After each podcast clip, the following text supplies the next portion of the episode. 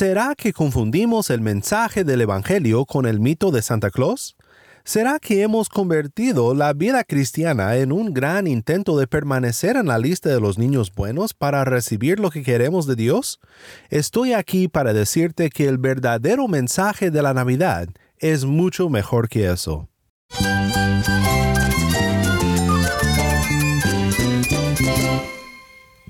Cristo es mi todo. Cristo es el Rey del universo, es quien guía nuestras vidas. Él es grande y amoroso. Él es real. Solamente Jesucristo es nuestro Señor y Salvador.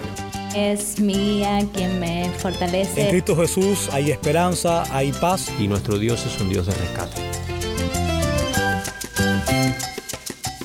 Estás escuchando a El Faro de Redención, Cristo desde toda la Biblia para toda Cuba y para todo el mundo.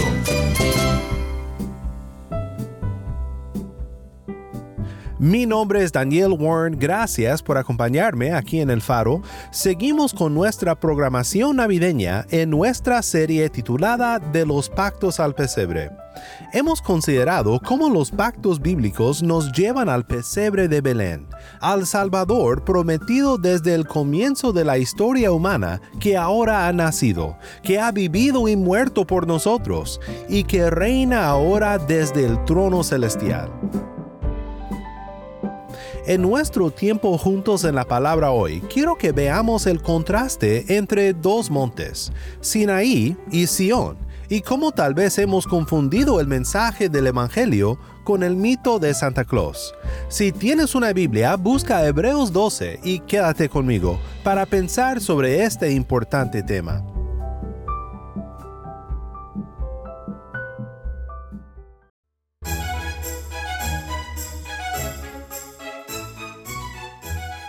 Cuando yo era niño, mis padres me contaron el cuento de Santa Claus y me lo creí completamente.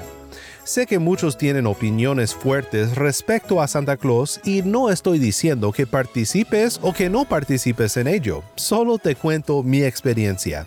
Yo me lo creí, dejaba las galletas para Santa Claus y la leche en la sala que inexplicablemente desaparecían antes del amanecer, convenciéndome como niño que todo era verdad me sabía todas las canciones, y una que recuerdo muy bien nos ayuda a pensar en el tema de nuestro mensaje de hoy, que he titulado Santa Claus, Sinaí y el Salvador de Sion.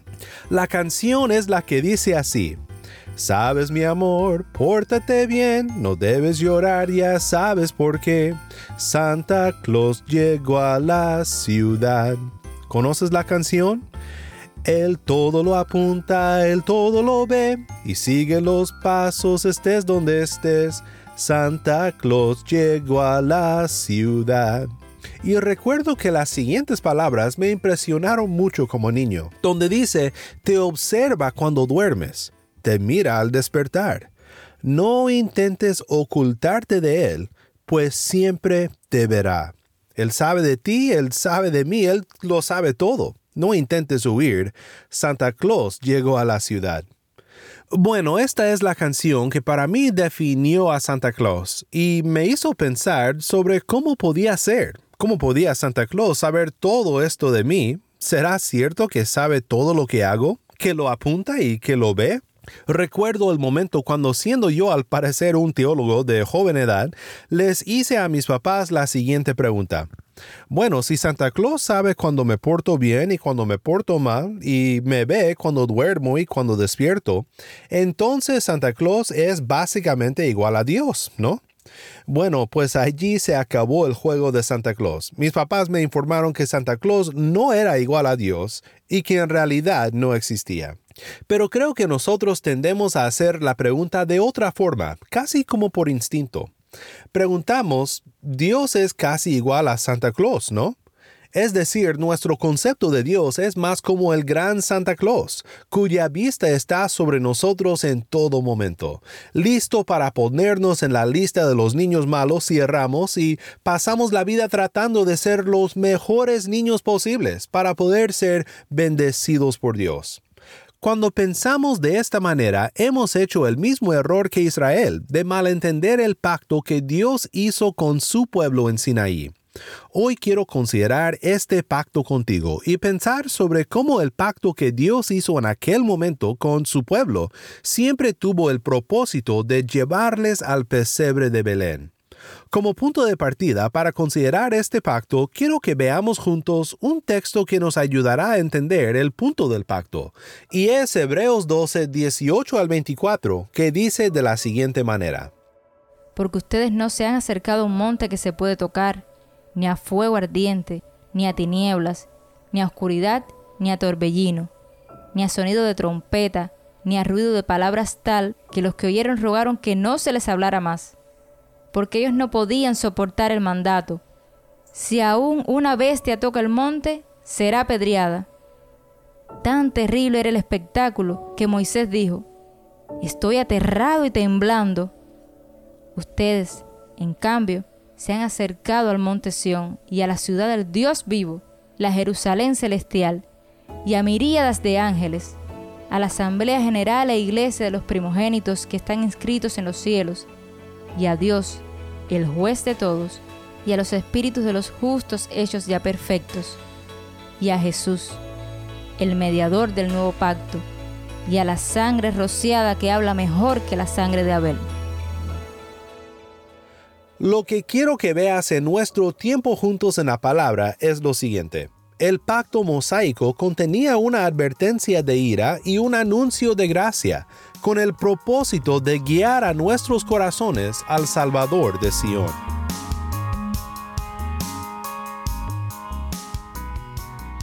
Primero, quiero que veas conmigo la advertencia de ira que el pacto mosaico contenía. Esto lo vemos en lo severa que fue la presencia de Dios revelada en el monte. ¿Oíste la descripción de Hebreos de lo que sucedió en el monte cuando el pueblo de Israel recibió la ley de Dios? Fuego ardiente, tinieblas, torbellino, sonido de trompeta, ruido de palabras tal que los que oyeron rogaron que no se les hablara más. Quiero que escuches también la descripción que Moisés dio de lo que aconteció en Éxodo 19, comenzando en el versículo 16. Dice, Y aconteció que al tercer día, cuando llegó la mañana, hubo truenos y relámpagos y una densa nube sobre el monte, y un sonido tan fuerte de trompeta que hizo temblar a todo el pueblo que estaba en el campamento. Entonces Moisés sacó al pueblo del campamento para ir al encuentro de Dios, y ellos se quedaron al pie del monte. Todo el monte Sinaí humeaba, porque el Señor había descendido sobre él en fuego. El humo subía como el humo de un horno, y todo el monte se estremecía con violencia. El sonido de la trompeta aumentaba más y más. Moisés hablaba y Dios le respondía con el trueno el Señor descendió a la cumbre del monte Sinaí. Entonces el Señor llamó a Moisés a la cumbre del monte, y Moisés subió. ¿Puedes ponerte en las sandalias del pueblo de Israel? ¿Puedes imaginar el terror que ellos sintieron en ese momento? Sí, Dios les había liberado de la mano del faraón en Egipto, Allí se mira la gracia a la que llegaremos en un momento.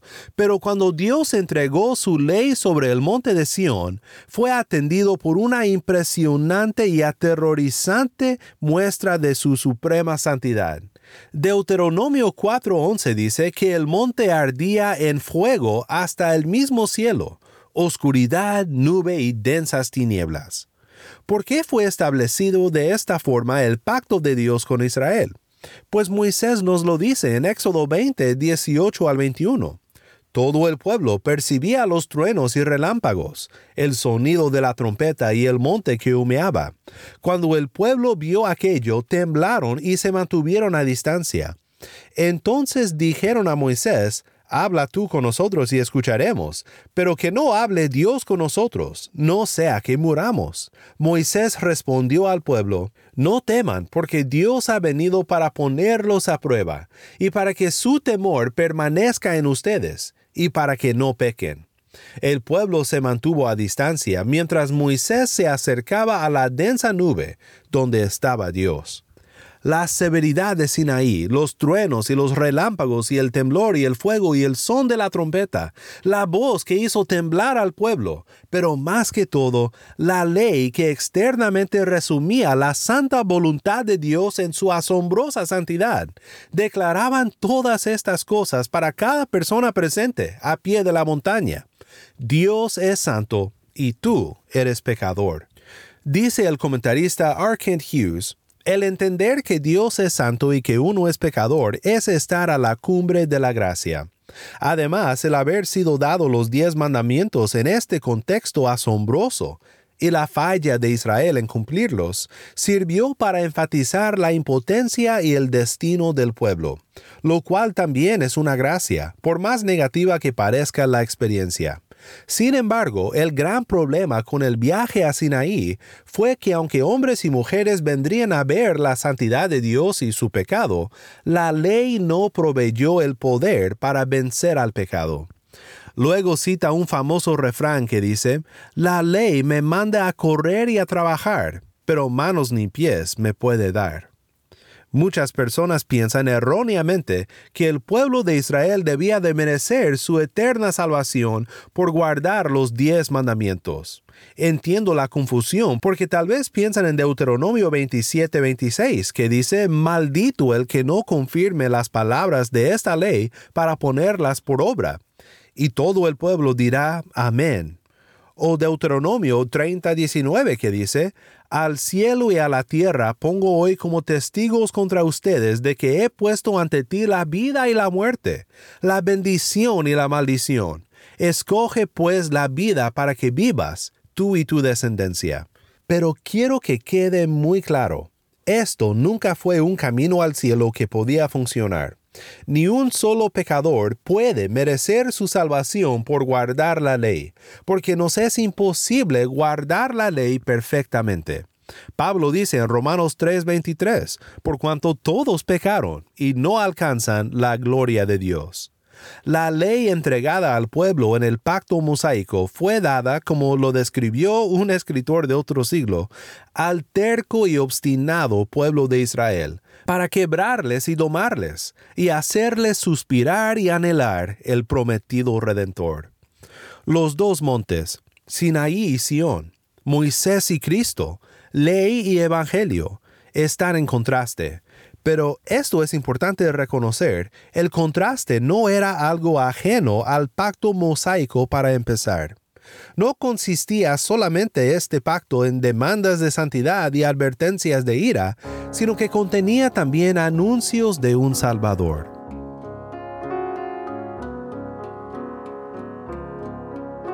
Entonces Dios dijo a Moisés, Sube hacia el Señor, tú y Aarón, Nadab y Abiú, y setenta de los ancianos de Israel y adorarán desde lejos. Sin embargo, Moisés se acercará solo al Señor. Ellos no se acercarán, ni el pueblo subirá con él. Moisés vino y contó al pueblo todas las palabras del Señor y todas las ordenanzas. Todo el pueblo respondió a una voz y dijo, Haremos todas las palabras que el Señor ha dicho. Moisés escribió todas las palabras del Señor. Levantándose muy de mañana, edificó un altar al pie del monte, con doce columnas por las doce tribus de Israel, y envió jóvenes israelitas que ofrecieron holocaustos y sacrificaron novillos como ofrendas de paz al Señor. Moisés tomó la mitad de la sangre y la puso en vasijas, y la otra mitad de la sangre la roció sobre el altar. Luego tomó el libro del pacto y lo leyó a oídos del pueblo, y ellos dijeron, Todo lo que el Señor ha dicho haremos y obedeceremos entonces Moisés tomó la sangre y la roció sobre el pueblo, y dijo, Esta es la sangre del pacto que el Señor ha hecho con ustedes, según todas estas palabras.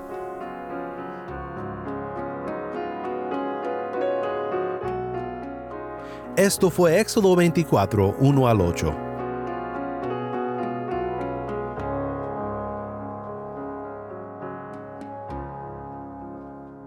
Hemos visto la advertencia de ira que el pacto mosaico contenía, pero ahora quiero ver contigo el anuncio de gracia que también contenía.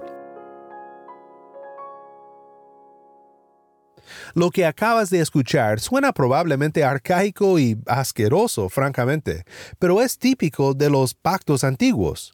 Recuerda, un pacto es un acuerdo sellado por juramento. Y el juramento que fue hecho en lo que acabas de escuchar fue lo siguiente. Sea hecho a nosotros como fue hecho a los novillos. Como tal, esta sangre era también una advertencia del pacto. Pero en el sistema sacrificial establecido en el pacto mosaico, la sangre que corría diariamente era un anuncio de gracia. Era un tipo de lo que era por venir porque el perpetuo ofrecimiento de sacrificios señalaba que se requería algo más que el sacrificio de toros y machos cabríos. Pues ya que la ley solo tiene la sombra de los bienes futuros y no la forma misma de las cosas, nunca puede, por los mismos sacrificios que ellos ofrecen continuamente año tras año, hacer perfectos a los que se acercan.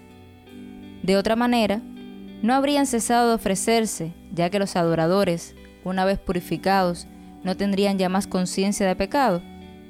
Pero en esos sacrificios hay un recordatorio de pecados año tras año, porque es imposible que la sangre de toros y de machos cabríos quite los pecados, por lo cual, al entrar Cristo en el mundo, dice, Sacrificio y ofrenda no has querido, pero un cuerpo has preparado para mí en holocaustos y sacrificios por el pecado no te has complacido. Entonces dije, aquí estoy, yo he venido para hacer, oh Dios, tu voluntad. Habiendo dicho anteriormente, sacrificios y ofrendas y holocaustos y sacrificios por el pecado no has querido, ni en ellos tú te has complacido. Entonces dijo, He aquí, yo he venido para hacer tu voluntad. Él quita lo primero para establecer lo segundo. Por esa voluntad hemos sido santificados mediante la ofrenda del cuerpo de Jesucristo ofrecido una vez para siempre. Ciertamente todo sacerdote está de pie, día tras día, ministrando y ofreciendo muchas veces los mismos sacrificios que nunca pueden quitar los pecados. Pero Cristo, habiendo ofrecido un solo sacrificio por los pecados para siempre, se sentó a la diestra de Dios esperando de ahí en adelante hasta que sus enemigos sean puestos por estrado de sus pies. Porque por una ofrenda Él ha hecho perfectos para siempre los que son santificados. También el Espíritu Santo nos da testimonio, porque después de haber dicho, Este es el pacto que haré con ellos después de aquellos días, dice el Señor, pondré mis leyes en su corazón y en su mente las escribiré. Añade, y nunca más me acordaré de sus pecados e iniquidades. Ahora bien, donde hay perdón de estas cosas, ya no hay ofrenda por el pecado. Es imposible, dice el autor, que la sangre de toros y de machos cabríos quite los pecados. En los perpetuos sacrificios provistos para el pecado de Israel fue contenido un anuncio de gracia venidera gracia que ha venido, gracia que nació en Belén. Aquí en Hebreos 10 leemos del nuevo pacto, el pacto que nos da entrada a la celebración de Sión que menciona Hebreos 12. Por lo cual, al entrar Cristo en el mundo, dice, sacrificio y ofrenda no has querido, pero un cuerpo has preparado para mí. Es por su sacrificio por nosotros que Cristo vino a nacer él obedeció a la ley en nuestro lugar, y su justicia es contada como nuestra por medio de la fe. Así Israel y todos los que por fe buscan al Redentor serán salvos. Romanos 11:27 lo dice. El Salvador, el libertador, el redentor vendrá de Sión, apartará la impiedad de Jacob, y este es mi pacto con ellos, cuando yo quite sus pecados. El herido fue por mi rebelión y sobre él castigo llevó de nuestro dolor. Sufrió él por mí esa cruz cargando en él mis pecados pagó, justificado soy. Con su amor me libertó, con sus llagas soy curado yo.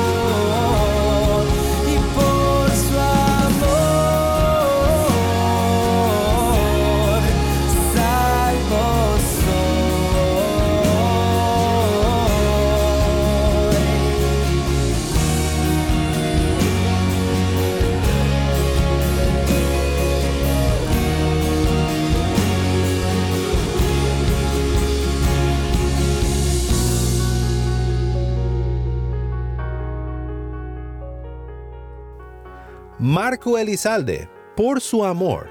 Mi nombre es Daniel Warren y esto es el faro de redención.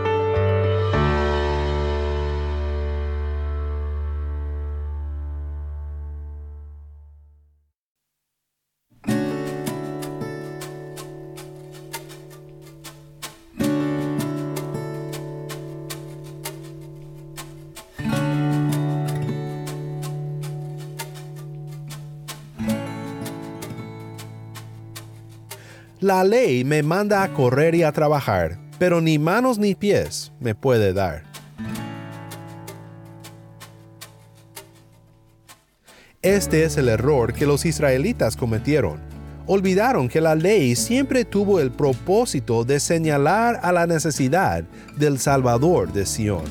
Mi anhelo es que recordemos en esta Navidad cómo Dios ha provisto para nosotros un Salvador, nacido en Belén, crucificado en el Calvario, reinando desde el trono y regresando por su pueblo.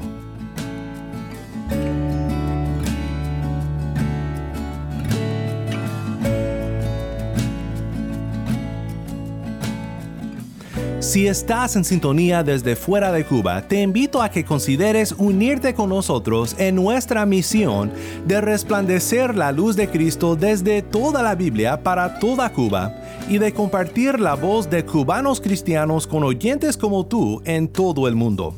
Para hacer tu donativo, visita nuestra página web elfaroderedencion.org diagonal donar. Nuevamente nuestra página web elfaroderedencion.org diagonal donar.